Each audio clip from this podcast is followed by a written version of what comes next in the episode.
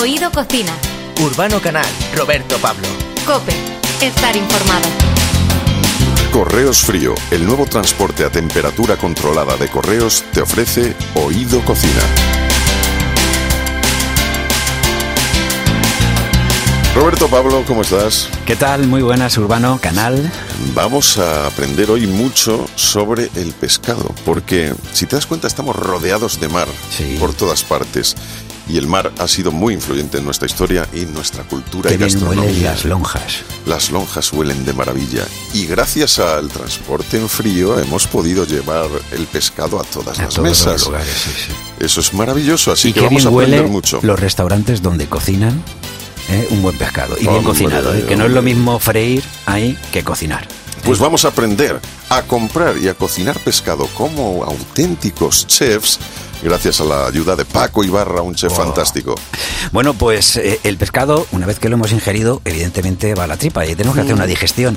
Y hay veces, ¿eh? a lo mejor si no está bien cocinado o no está bien en condiciones el pescado, ¿por qué me duele la tripa? eh? Pues podría ser por eso. Pero hay otros cientos de motivos, Urbano, por los que nos puede doler la tripa o por los que tenemos, po- podemos tener pesadez, podemos tener gases, hinchazón.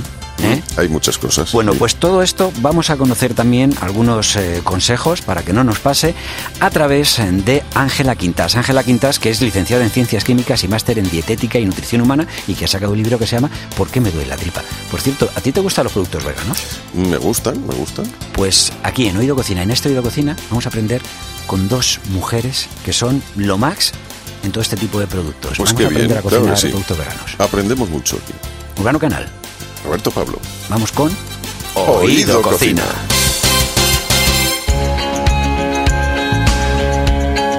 Oído Cocina.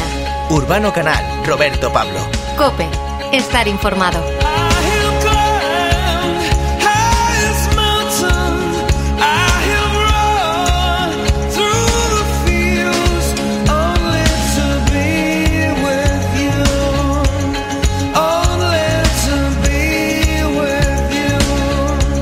Bueno, que España tiene un fuerte carácter marinero es algo que nadie pone en duda. Desde los comienzos de nuestra historia, el estar rodeados por mar nos ha ha dado personalidad y ha marcado nuestra relación con los productos del mar. Son y serán base de nuestra gastronomía y de nuestras relaciones económicas eh, con el exterior. España es el país más pesquero de la Unión Europea, pero ¿consumimos tanto pescado como deberíamos? Interesarnos por el mar, por las especies que en él habitan y las temporadas de apogeo de cada una, nos conecta con nuestra tradición cultural y gastronómica. Por eso es imprescindible que sepamos llevar un pescado a la mesa desde el respeto y el conocimiento. Aprende a comprar y cocinar pescado como un chef es el título del nuevo libro que acaba de publicar el chef Paco Ibarra. Paco, bienvenido a Oído Cocina, ¿cómo estás? Hola, muy bien, muy bien, muy bien.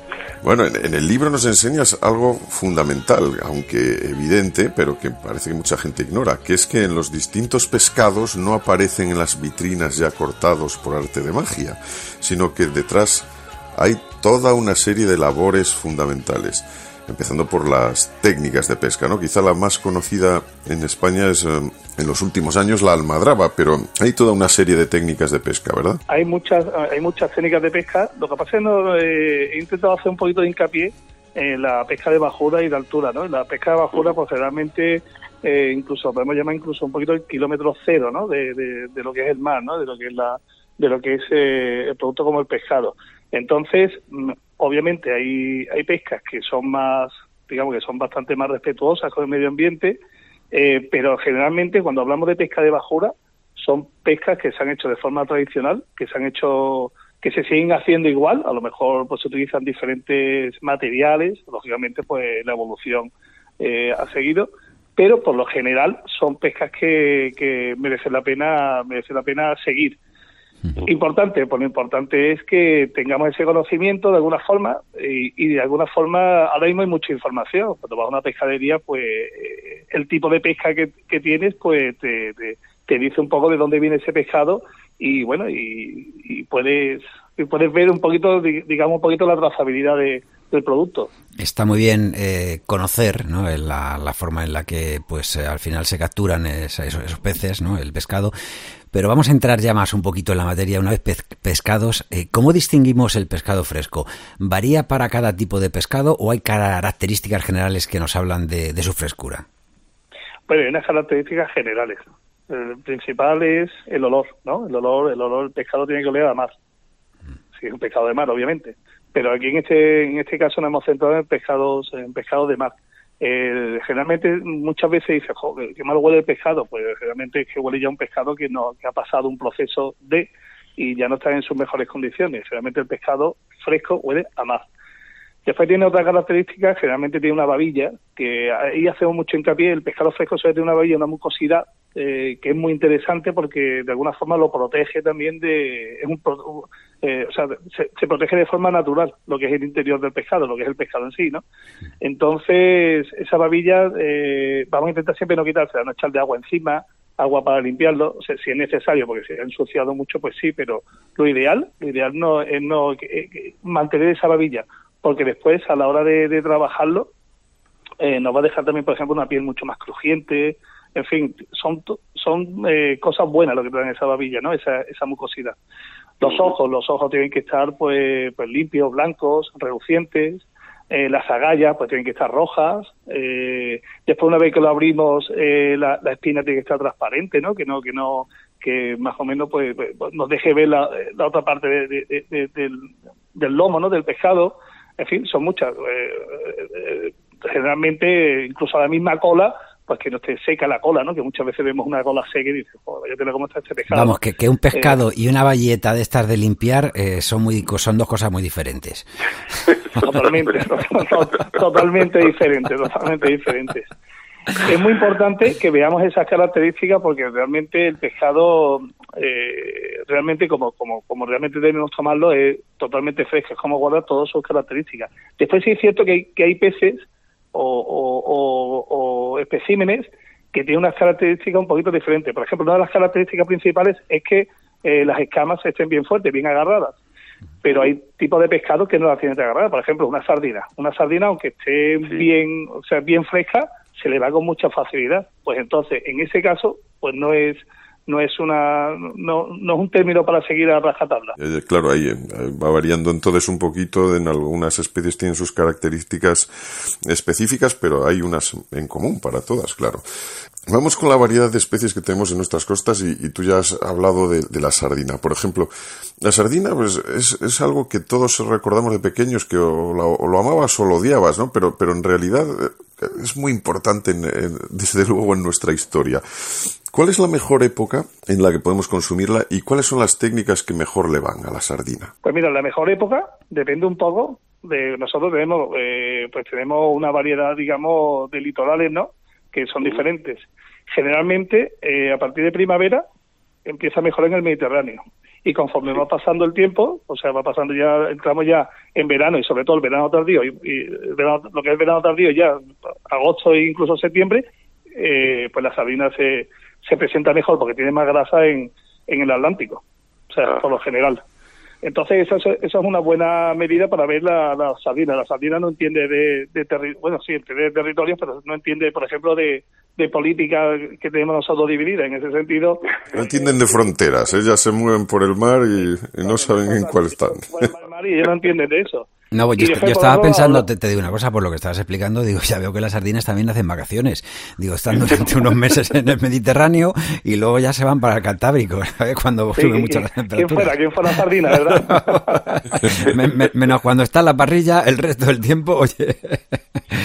indudablemente, indudablemente. De todas formas, eh, después la, mejor forma de, cocinarla, mira, la sardina es un producto hmm. que de ser, bueno, siempre ha sido muy consumido, pero prácticamente de pasar eh, digamos, a, de una lata, porque prácticamente cuando se consumía más eran latas, pues siempre se ha consumido en parrillas, sí, es, verdad, pero ha subido desde un punto de vista eh, gastronómico, ahora mismo está en el culmen, o sea, ahora mismo la sardina está de moda, ¿no? O sea, es un producto que está más que de moda y se consume, pues, gastronómicamente, pues ha subido mucho en cuanto a parámetros. Entonces, ahora mismo, a mí, eh, como a mí me gusta, son pescado, al ser un pescado graso, le va muy bien la acidez, por ejemplo, de los escabeches, le va fenomenal. Eh, le van las cocciones muy suaves, muy suaves, porque la, la sardina tiene una propiedad que cuando se cuece, o se cuece también mucho, pues todas las grasas saltan y el, el sabor ese, o el olor, perdón, el olor ese que, que desprende las casas, que por eso nos da un poquito de yuyu, ¿no? Decir, pues vamos a cocinar sardinas Sí, sí, y vamos sí. a estar una semana oliendo a sardinas aquí, se lo van a presentar a todos los gatos del, del vecindario, ¿no? ¿Para eso hay algún truco? Perdona, ¿para eso hay algún truco? O sea, que podamos hacer... Pues sí, al- alguna receta ponemos ahí sobre sobre sobre eso. Generalmente la sal es muy interesante porque absorbe absorbe gen- generalmente mucho, muchos aromas, ¿no? Entonces cocinar en sal en, Vale. en- en el horno, por ejemplo, Vale, o sea, poner una cama de sal, darle un poquito de ponerle un poquito húmedo y ponerle poner un horno fuerte a 250 grados y que la sal se quede prácticamente dura como una piedra y hacerla sobre esa sal, pues es interesante porque absorbe esos, esos aromas. Y después, pues hacerlo muy poco hecha, o bien curada o semicruda, con intención de, de que se vuelva un pescado muy sutil, porque eh, tenemos, digamos, ahí, entre comillas, domesticadas las, las grasas y hace que sea mucho más suave. Bueno, hemos hablado de la sardina, vamos ahora a la lobila y la, la dorada. Son dos grandes estrellas de nuestra mesa. ¿Qué técnicas le van mejor? Eh, ¿Cómo recomendarías hacer cada una de ellas, la lobina y la dorada? Hombre, la dorada, la dorada eh, es una técnica, eh, generalmente, tradicionalmente, tenemos dorada a la sal, ¿no? También decimos, por ejemplo, una buena técnica para la dorada la sal. Son pescados que, sobre todo, si son grandes, si son si son salvajes, si tienen ciertas, o sea, si tienen cierto tamaño, pues son súper interesantes para, para, para un asado. O sea, para, para, para meterlo en, la sal o incluso al horno, pues, pues son una auténtica maravilla. La lubina, la lubina tiene una cosa muy interesante, también tiene una grasa sobre todo en la época de- después de- del verano, en la época de sobe, pues suelta una grasa que es muy interesante para cocinarla en su propia grasa, o sea, confitada. Es interesantísimo y da una- es una técnica bastante... Hombre, yo entiendo que todo el mundo no se atreve a hacer estas cosas, pero poquito a poco, oye, pues mira, pues si sabes eso, pues a lo mejor dices, oye, pues lo voy a intentar. ¿Cómo Pues se hace? a- ¿Cómo se hace, voy a- pues prácticamente cu- cuando confitamos generalmente es a temperatura muy suave, que no pase son unos 60 grados. Vale. ¿Cómo podemos conseguir eso? Pues diluir la grasa, a lo mejor en un poquito de aceite de oliva, la diluimos a esa temperatura, temperaturas muy suaves, y después metemos la pieza de pescado, el lobo ya limpio, y en el horno, en el horno en, un, en una bandejita, que sea un poquito honda, con su propia grasa, hundirle la propia grasa y cocinarla por eso a 60 grados en el horno. O sea, no tiene, es bastante fácil, son cocciones muy fáciles. ¿eh? Bueno, pues muy interesante, desde luego está, eh, por supuesto, eh, todo esto está en el libro Aprende a comprar y cocinar pescado como un chef de Paco Ibarra, el chef sevillano con el que estamos hablando, y al ser de Sevilla, pues yo entiendo que, que el atún que, se da ahí tanto en, el, en las costas de, Cádiz, en el sur, eh, es un pescado que, bueno, que tienes que tener muy dominado.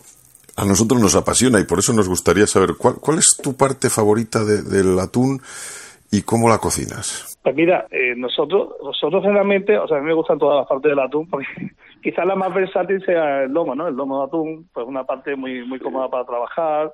Eh, bueno, eh, las cocciones que hacemos ahora, pues son un poquito hechas, ¿de acuerdo? Con lo, con lo cual todo el, el atún desprende todo todo todo su aroma, en fin. Tenemos esas vertientes ahí en, en- en el repertorio del libro. Pero después hay una, una, una serie de piezas, que son unas cuantas, entre ellas, por ejemplo, lo que es la, la carrillera, la carrillera del atún, pues la misma carrillera del atún eh, nos sirve para hacer unos guisos, lógicamente con unas cocciones, no, no son cocciones largas, ¿eh? como, como una carrillera, por ejemplo, ibérica o una carrillera de ternera, son cocciones mucho más suaves, pero sí nos sirve para hacer guisos. Entonces, pues ahí también se, se habla de, de, de ese tipo de elaboraciones también. Hay que siempre utilizar partes del pescado que se pueda utilizar guisos. También en la, en la corvina, pues damos también, por ejemplo, esa opción, porque la corvina también es un pescado bastante fuerte, bastante...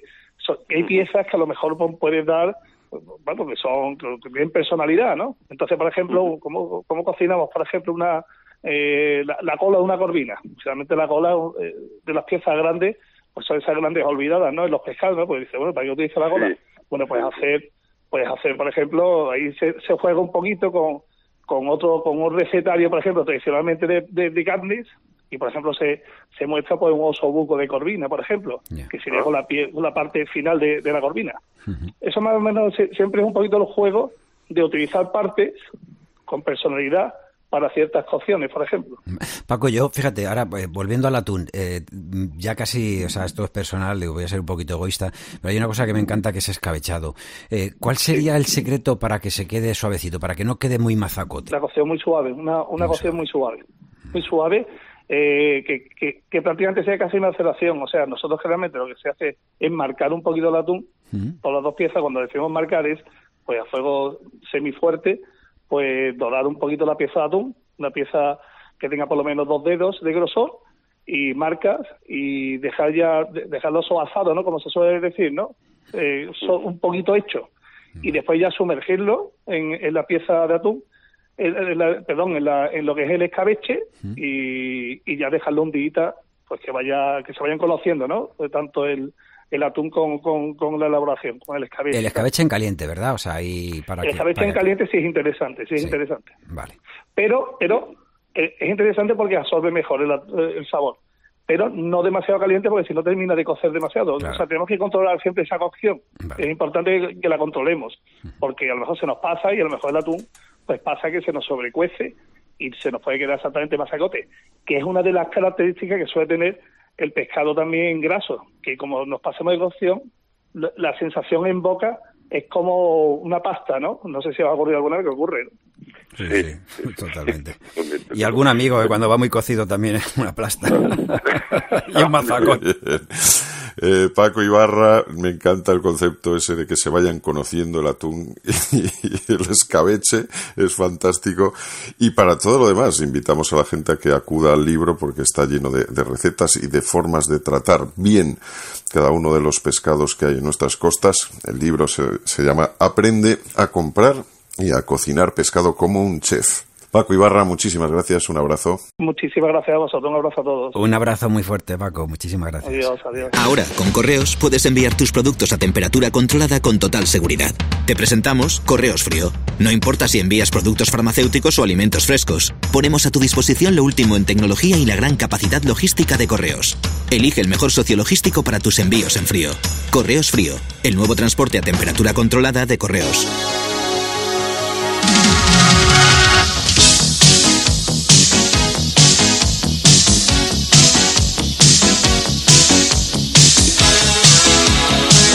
Cocina. Urbano Canal, Roberto Pablo. Cope, estar informado. Ahora con Correos Frío puedes enviar tus productos a temperatura controlada con total seguridad, gracias al uso de cajas isotermas sensorizadas. No importa si envías productos farmacéuticos o alimentos frescos, ponemos a tu disposición lo último en tecnología y la gran capacidad logística de correos. Elige el mejor socio logístico para tus envíos en frío. Correos Frío, el nuevo transporte a temperatura controlada de correos.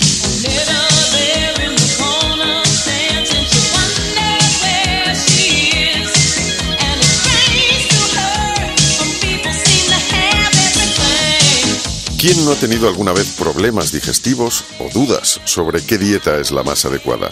Entender qué es la microbiota, cómo actúan las bacterias, qué alimentos te sientan bien y por qué, o cómo combatir el colon irritable o la hernia de hiato, todas esas dudas. Sí, sí, o qué debes saber de los probióticos antes de usarlos, o qué platos te ayudan a adelgazar sin pasar hambre. Son solo algunos ejemplos de los temas que aborda el nuevo libro de Ángela Quintás, una obra llena de respuestas a muchas preguntas de alimentación y salud que todos nos hemos hecho alguna vez. Solo hay que quedarse con el título. ¿Por qué me duele la tripa? Ángela Quintás, muy buenas, ¿cómo estás? Muy bien. Oye, el aparato digestivo suele ser de los que más molestias nos da en la vida y sin embargo nos conformamos con, atajar esas molestias con remedios de, de farmacia fáciles o remedios caseros. ¿Por qué solemos tener tantos problemas estomacales? Mira, lo que no es normal es vivir con estos problemas estomacales. Es decir, yo cada vez me encuentro con más gente que dice, me hincho como un globo, eh, tengo diarreas, estreñimiento, hay alimentos que me sientan mal y bueno, como que pues es lo que hay, ¿no? Y eso no es normal.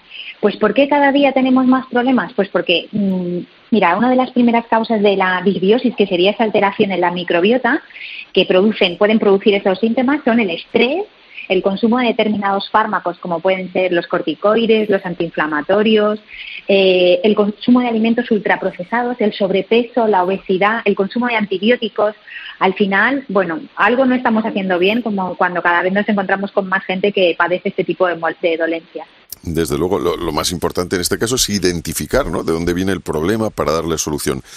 ¿Hay más problemas con solución de los que creemos? Me refiero a ese tipo de molestias que, que, muchos pensamos que es algo que tenemos que arrastrar toda la vida y sin embargo, pues a lo mejor el remedio está ahí esperándonos. Claro, lo primero que tenemos que hacer es identificar el problema. Es decir, primero, ¿qué síntomas tengo? Intentar buscar la causa. Hay veces que la causa simplemente está en que no estoy comiendo bien, que no estoy realizando bien el acto de comer. Por ejemplo, eh, hay mucha gente que no mastica bien los alimentos y el acto de, de la digestión empieza en la boca. Es decir, en la boca yo ya tengo unas enzimas, como puede ser la milasa salival, que es la que va a empezar a hacer la digestión de los alimentos. Entonces hay gente que ya eso lo hace delante del ordenador, eh, hablando, tal. Entonces ahí seguro que se lo está haciendo mal. Y luego, eh, sobre todo, ver qué estamos ingiriendo o si tengo mi peso eh, saludable o no al final hay muchos factores. Es verdad que luego nos podemos encontrar con un paciente que tenga una hernia de hiato o que tenga un helicobacter pylori. Bueno, pues ahí hay que actuar de otra manera. Pero muchas veces simplemente con un cambio de alimentación o con consumir los alimentos de una determinada manera. Por ejemplo, eh, gente que padece muchos gases, cuando las verduras están muy, muy cocidas, producen muchos gases. Es decir, por ejemplo, una coliflor cruda prácticamente no te va a dar ningún gas, pero si la cuezo mucha, te va a producir muchos gases. Bueno, pues la manera de, el punto de cocción de esos alimentos, cómo combinarlos, eso a veces simplemente es una solución muy sencilla y que puede hacer que, pues que al final nuestra digestión, toda nuestra vida no gire en torno a nuestro aparato digestivo. Nos has dado mucha información, como si fuera una frase. Vamos a intentar analizarla. Por ejemplo, Ángela, eh, Helicobacter eh, pylori, eh, hernia de hiato. ¿Qué es el Helicobacter pylori y cómo nos afecta? Mira, el Helicobacter pylori es una bacteria eh, que se cree que el 50% de la población está infectada de ella. Lo que pasa es que no todo el mundo tiene sintomatología. Mm. Es una bacteria que se ancla en la parte alta del estómago, entonces para vivir ahí, eh, pensar que en el estómago nosotros lo que tenemos es ácido clorhídrico, es decir, tenemos una sustancia muy ácida. Bueno, pues para esta bacteria poder vivir en, esa, en ese medio tan ácido y no morir, lo que hace es que secreta una sustancia que se llama ureasa y produce una gastritis. Entonces, el paciente que tiene hernia de hiato lo describe casi siempre como un dolor muy punzante en la boca del estómago. Hay gente que lo describe como si le estuvieran clavando un puñal o como si tuviera un puño que le saliera de fuera hacia adentro. Suelen tener vómitos por la mañana. O sea, es un paciente que ya tiene una sintomatología como muy clara. El problema es que esta bacteria, para eliminarla, eh, tenemos que utilizar antibióticos sí o sí. Es decir, no tenemos opción porque es una bacteria que está muy anclada. Lo que sí tenemos que hacer es mientras estamos tomando el antibiótico, para que ese antibiótico mate solamente esa bacteria y no se cargue toda nuestra microbiota, sí que podemos hacer cosas, es decir, podemos utilizar cepas de probióticos específicos. Pero es cierto que cuando tenemos un Helicobacter pylori y nos está dando sintomatología, ahí sí que el médico nos tiene que recetar un antibiótico. Ángela, ¿qué, es la barrera intestinal que destacas en el libro? Estamos hablando de, con Ángela Quintas del libro ¿Por qué me duele la tripa? Mira, nuestra pared intestinal está formada por una monocapa de células y mm. entonces a través de esa barrera yo me estoy nutriendo, es decir, ahí llegan los alimentos y a través de esa barrera lo que van a pasar son aminoácidos, vitaminas, minerales, que es realmente lo que eh, el rendimiento que yo le estoy sacando a, a esos alimentos. El problema es cuando esa barrera se deteriora.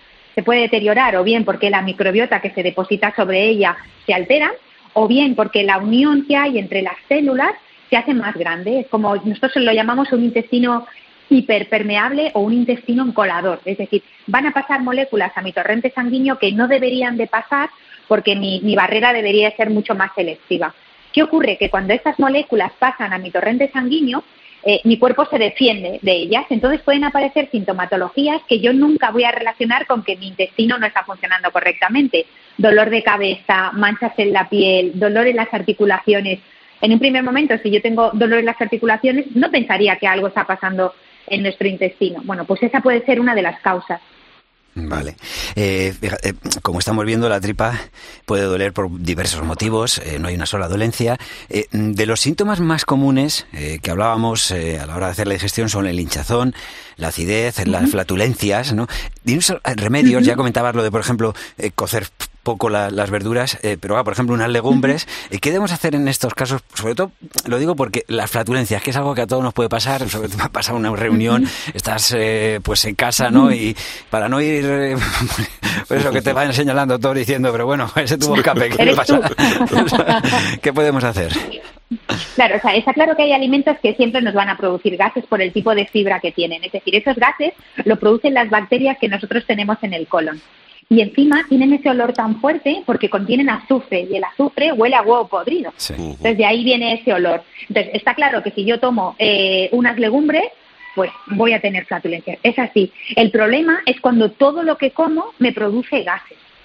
Entonces ahí puede ser, pues porque tengo una intolerancia, eh, pues puede ser a la fructosa, a la lactosa, o porque simplemente tengo una disbiosis, una alteración en la microbiota y simplemente volviendo a equilibrar esa microbiota con probióticos y prebióticos, esto vuelva a funcionar de manera correcta. Pero está claro que hay determinados alimentos que por el tipo de fibra que contienen, a todo el mundo le producen gases en un mayor o menor grado. O sea que los gases son naturales y, los produce nuestra microbiota, digamos. El problema... es, por, lo, que ha dicho, eso es más del demonio, porque ha dicho azufre y en, el infierno hay mucho azufre. tiene algo de, algo de eso ahí, sí, es cierto. Una, eh, otra de las cuestiones es también el sobrepeso, ¿no? que afecta a nuestro bienestar general. Eh, ¿Cómo buscamos una dieta equilibrada y cómo, qué, es lo primero que tenemos que pensar y qué es lo primero que tenemos que eliminar de nuestros pensamientos y desterrar de nuestra cocina y nuestra despensa? Mira, yo siempre digo, la dieta se tiene que adaptar a ti, tú te tienes que adaptar a la dieta. Es decir, te tienes que sentir cómodo con lo que estás haciendo. Porque, por ejemplo, yo te podría decir, venga, a partir de ahora, llévate el tupper todos los días a la oficina. Y tú me puedes decir, ya, pero es que yo tengo comidas de negocio, viajo, no lo voy a hacer. Vale, pues tendremos que aprender a comer en esas comidas de negocios, en esos viajes y sobre todo que no te lo tienes que plantear como un cambio puntual, es decir, perder peso. Yo siempre les digo a mis pacientes, si se encierran en esta habitación y os doy manzana solo para comer, todos vais a bajar peso. Pero eso no es algo que se va a mantener en el tiempo, sino yo tengo que, tiene que ser algo en lo que yo me sienta a gusto y que lo pueda mantener en el tiempo y que me sienta lleno de energía y que al final eh, las kilocalorías que estoy consumiendo a lo largo del día estén llenas de nutrientes, que no sean kilocalorías vacías. Por eso eh, es muy importante personalizar esa dieta. Es decir, no es lo mismo una persona que trabaja de noche a una persona que desayuna a las 6 de la mañana y no come hasta las 3, pues habrá que ingerir dos ingestas a media mañana. O sea, por eso ahí está la personalización de, cada, de cada dieta. Oye, otro problema eh, que es muy extendido, más de lo que nos podemos pensar, es el del estreñimiento. Eh, ¿Por qué se suele producir y cuáles son tus recomendaciones para superarlo? Claro, lo primero que, hay que hacer es definir qué es estreñimiento, ¿no? Se considera normal desde ir dos veces al día hasta tres veces por semana. Eh, si ya considero que tengo estreñimiento, lo primero, primero que tengo que hacer es revisar lo que estoy comiendo. ¿Por qué? Porque si yo no estoy comiendo suficiente cantidad de fibra, es normal que no vaya al baño. Y lo que no puedo hacer es utilizar un laxante todo el rato. Lo segundo sería ver si me estoy hidratando de manera correcta, porque si yo no consumo suficiente cantidad de líquido a lo largo del día, es normal que esas heces sean muy pequeñas y muy compactas y me produzcan un estreñimiento. Lo tercero, si yo me muevo, es decir, si no me paso todo el día tirado en el sillón sentado, ¿por qué? Porque al moverme ayudo a, que el alimento recorra esos seis metros de intestino delgado gracias a unos movimientos que se llaman peristálticos. Y si todo eso lo hago bien, y a pesar de eso sigo estando estreñido, entonces ahí sí que tengo que ver, venga, vamos a poner unas cepas probióticas específicas o vamos a poner un mucílago, un formador de mucílago que podrían ser unas semillas de lino o de chía, es decir, ahí sí podemos entrar en un proceso de reparación, pero lo que no puedo hacer es, estoy estreñido, pero es que como fatal, pues normal que estés estreñido, porque si tú no consumes nada de fibra, pero lo que no podemos hacer es tomar un laxante todos los días, porque eso no es la solución. Llegará un momento en el que si yo no me tomo ese laxante, por mí mismo jamás voy a ir al baño de manera natural. Es lógico, es lógico. Así que estamos viendo algunas de, las soluciones. también eh, otra de las cuestiones que nos acucian últimamente, a, mucha gente que conozco cada vez más, ¿no? El tema de las alergias, intolerancias en las comidas. Eh, ¿Por qué ocurre esto? Y en todos, en todos los casos hay una intolerancia o hay una alergia. ¿Cómo debemos eh, separar ¿no? unas cosas de otras e identificar el problema? Lo primero que tendríamos que hacer es diferenciar entre alergia e intolerancia. Eh, una alergia es cuando nuestro sistema inmune ya se pone alerta. Y ahí la única solución es eliminar el alimento al que nosotros tenemos alergia. Es decir, no hay otra opción. Si yo tengo alergia a los frutos secos, pues lo siento, pero no se pueden consumir alergia, eh, frutos secos. Y una alergia no se cura. Eh, otro caso son las intolerancias. Es decir, yo puedo ser, por ejemplo, intolerante a la lactosa, que lo que primero que tendría que hacer es una, por ejemplo, tendría que hacer una, es un intolerante social. tendría que hacer intolerancia a la lactosa Ángela, te estamos perdiendo, te estamos perdiendo de nuevo. Espera que te perdemos por ahí. ¿Ahora? Mm, quédate ahí, ahí, venga. Ahora mejor. Ahora vale. ahí, venga. os decía, eh, claro, que lo primero que tenemos que hacer es identificar eh, qué grado de intolerancia tengo a la lactosa. Porque mira, la lactasa es una enzima que todos tenemos y que lo que hace es dividir ese disacárido, que es la lactosa, que está formado por una molécula de glucosa y galactosa. Eh, si yo tengo intolerancia a la lactosa, lo que ocurre es que no secreto suficiente cantidad de esa enzima. ¿Dónde es donde más lactosa encuentro? En la leche de vaca. Pero es cierto que en el proceso de fermentación de esa leche para hacer yogur y para hacer queso, las propias bacterias que hacen esa fermentación producen esta enzima, de tal manera que la concentración, por ejemplo, que yo encuentro en el queso de lactosa es mucho más baja. Y si encima hablamos de otros animales, la oveja es la que menos lactosa tiene. Entonces, ¿por qué me voy a quitar todos los lácteos si realmente yo puedo consumir un queso de oveja o un yogur de oveja, pero lo que no puedo tomar es un vaso de leche de vaca. Entonces ahí es donde tenemos que ver en qué gradiente somos. La alegría que le acabas de dar a Urbano. O sea, no sabes tú. Y, y sin embargo, la tristeza para las ovejas, que las van a tener que estar apretando las ubres para sacar leche ahí para, para que.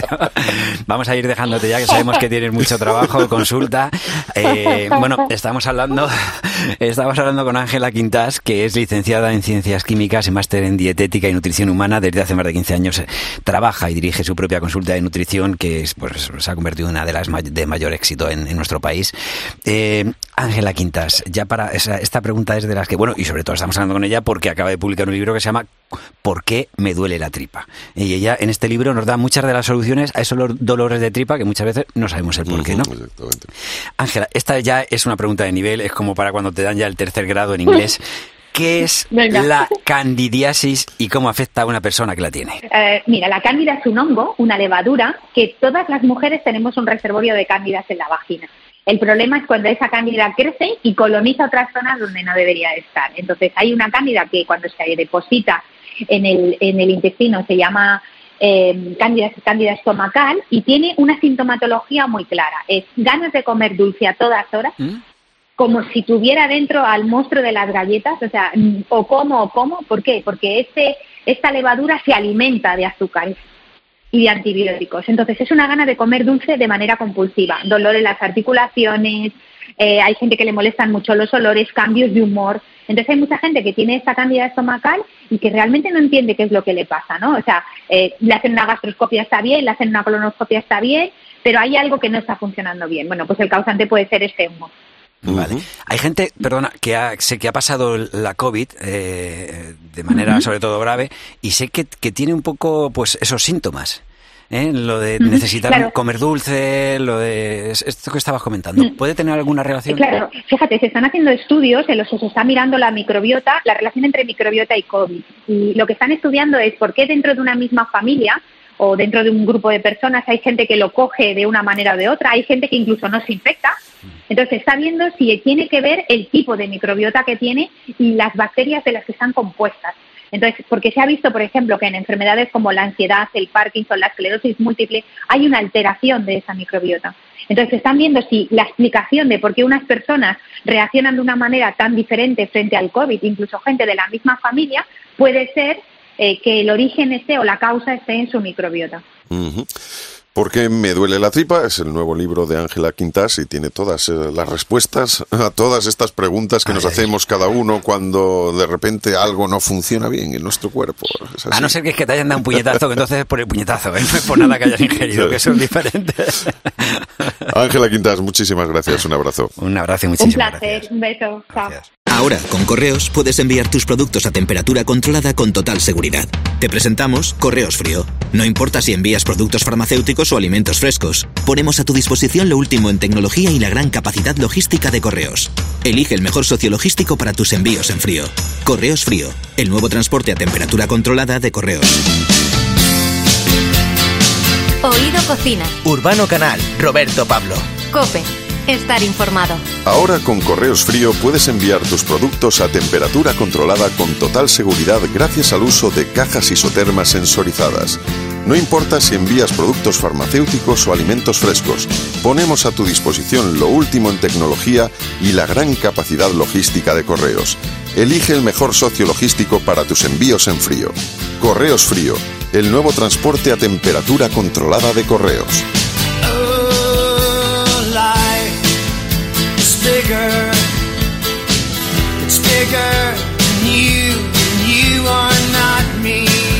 En Oído Cocina nos gusta todo tipo de alimentación y la cocina vegana es un tipo que hasta ahora teníamos bastante abandonado. Eh, Romy Sancel y Sara Párquez son la pareja de creadoras canarias del canal de YouTube Living Like a Panda. El veganismo las impulsó a compartir, ya no solo con su familia de amigas, sino con una comunidad cada vez más grande de seguidores, vídeos de recetas veganas. Sara y Romy comparten su vida isleña en blogs donde cuentan eh, qué comer en un día vegano, relatan viajes eh, comiendo vegano y dan consejos para vivir una vida más afín con la naturaleza y el resto de animales del planeta. Hoy en Oído Cocina nos acompañan Sara y Romy. Muy buenas, chicas. Hola, buenos días, Roberto. Oye, ¿ser vegano es eh, una forma de alimentarse o es una forma de vida, por lo que estoy viendo? Ser vegano no es solo alimentarse de, pues básicamente de, productos que no vengan de la explotación animal, sino además es también eh, luchar por la liberación animal en general, que no mm, usemos otras especies, pues por ejemplo para testar nuestros productos cosméticos, que no incluyamos ingredientes tampoco animales en, en nuestra cosmética, nuestra vestimenta y demás. Es intentar pues dejar a otras especies de lado de nuestro consumo y de nuestra eh, propia propio beneficio. y es, el veganismo. y, es ser fácil, lo digo porque los ingredientes, los precios, no sé si es más elevado, por ejemplo, cuando alguien decide que su vida, pues eh, en la alimentación lo va a dedicar solo al consumo de, productos vegetales, si eso al final eh, es saludable, que digo desde el desconocimiento, digo, y sobre todo si a nivel de bolsillo se lo puede permitir todo el mundo. Sí, claro, es, una persona se puede eh, nutrir nada más con ingredientes de, de origen vegetal y la verdad es que no cuesta muy caro.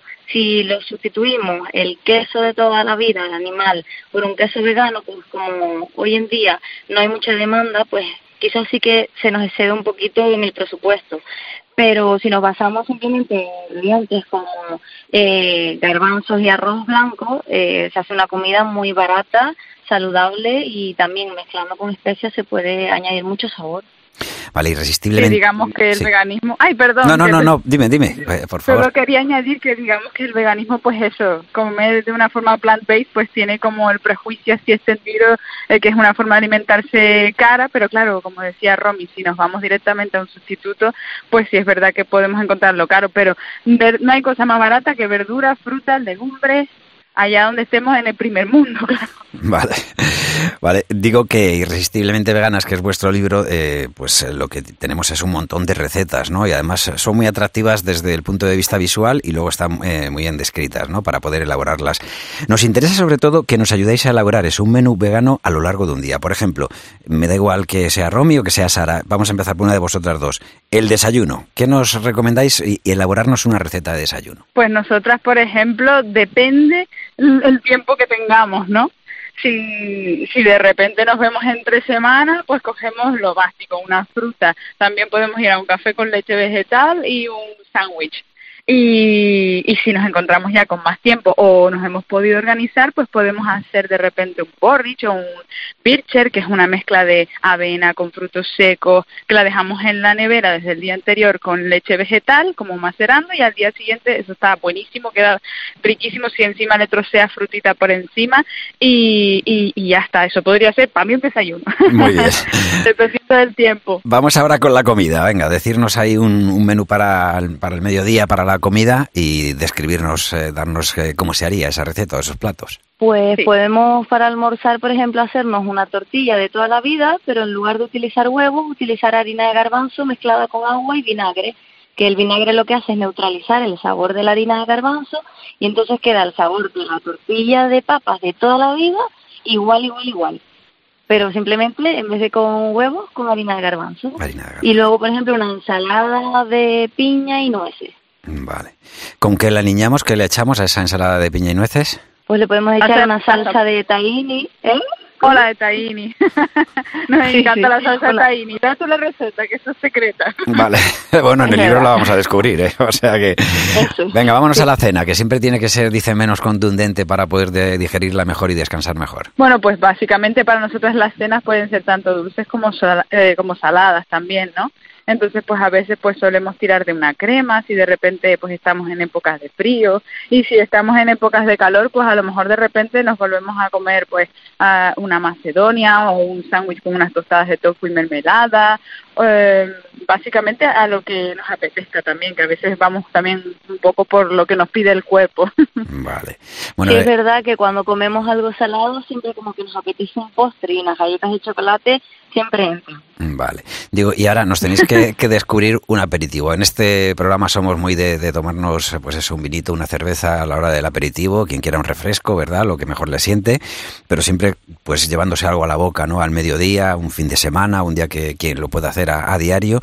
Darnos la receta de eso, de, un aperitivo que pueda ser, eh, que acompañe a, una bebida y que digas, que te relaje. Pues a nosotras, por ejemplo, nos encantan hacer garbanzos especiados entonces, básicamente los garbanzos ya horneados, pues de bote o que lo hayas horneado tú, los, eh, los lavas, le pones las especias que tú quieras. Nosotros normalmente le ponemos pimentón, comino, ajo en polvo y sal.